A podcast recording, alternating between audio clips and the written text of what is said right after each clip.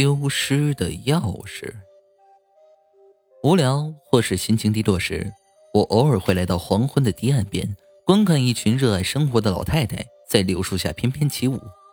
看着他们脸上洋溢的笑容，我也会被感染，重新鼓舞起对生活的期望。记得有一次，老太太们在天黑时结束跳舞，各自离去，我则倚着一棵柳树，打开手机开始上网。没过一会儿，一位老太太拍了拍我说：“小伙子，我刚才在这跳舞，回家的路上发现钥匙丢了，我儿女都在外地，老伴儿又死得早，你能帮我找一找吗？”此时天已黑透了，我出于好心打开了手电筒，在空无人烟的地方帮老太太寻找起她丢失的钥匙。在我们寻找钥匙时，有一位好心的老大爷不知道从哪儿拎来了一盏灯笼来，也帮着一起找。临走时，我见到老太太和老大爷聊得挺投机的，还结伴一起离去。大概过了三个月，我在堤岸边观看老太太跳舞时，那位找钥匙的老太太走到我的面前。递给我一把喜糖，小伙子，幸好那天丢了钥匙，让我认识了老李。今天我们去办了结婚手续。看着他的笑容，我也不由得心情大好，还问他办喜宴的地址，到时候准备随上一份薄礼。一个月后，我如期来到远郊的一家张灯结彩的农家院子，那是新郎官的家。我被这对老迈的新人奉为上宾。他们还邀请我在行礼时担任当了证婚人的角色。喜宴结束时已是日落西山，说实话，我的心情变得有些低落。我都快三四十岁了，还一直孑然一身，看到人家老太太都找到了夕阳红，这叫我情何以堪呢？出了农家院没多远，我忽然听到了潺潺的水声。这里也是一处堤岸，岸边栽满了杨柳。夜幕降临。但我还是清晰的看到一位妙龄少女正倚着一棵柳树，她听到我的脚步声后，回头朝我看了一眼。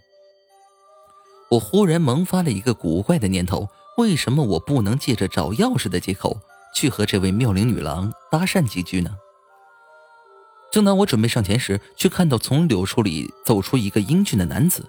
那男子与女郎见面后紧紧的拥抱在了一起，我顿时失望无比。就在我走出几步时，忽然听到身后传来扑通一声，堤岸上的男女已经失去了踪影。我快步跑到堤岸边上，月光下，我看到淙淙而过的河水水面泛起两道涟漪，是对殉情的男女。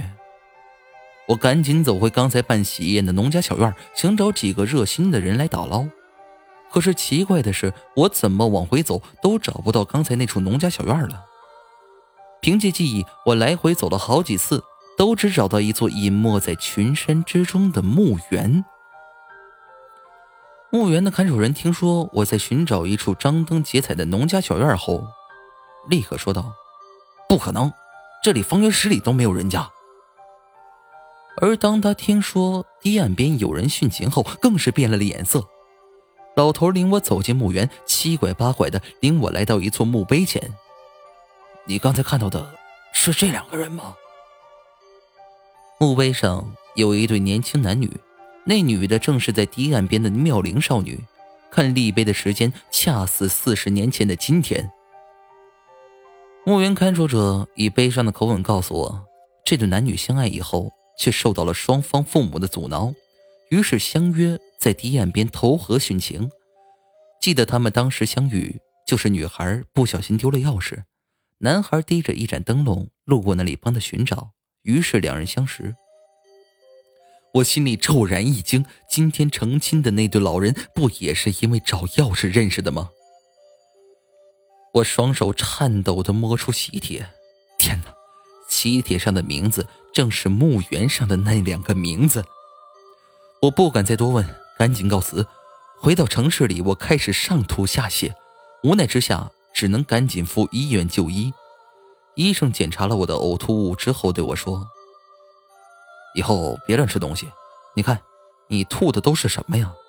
香、蜡烛、纸、纸、纸钱。”我听后浑身开始冒起了冷汗。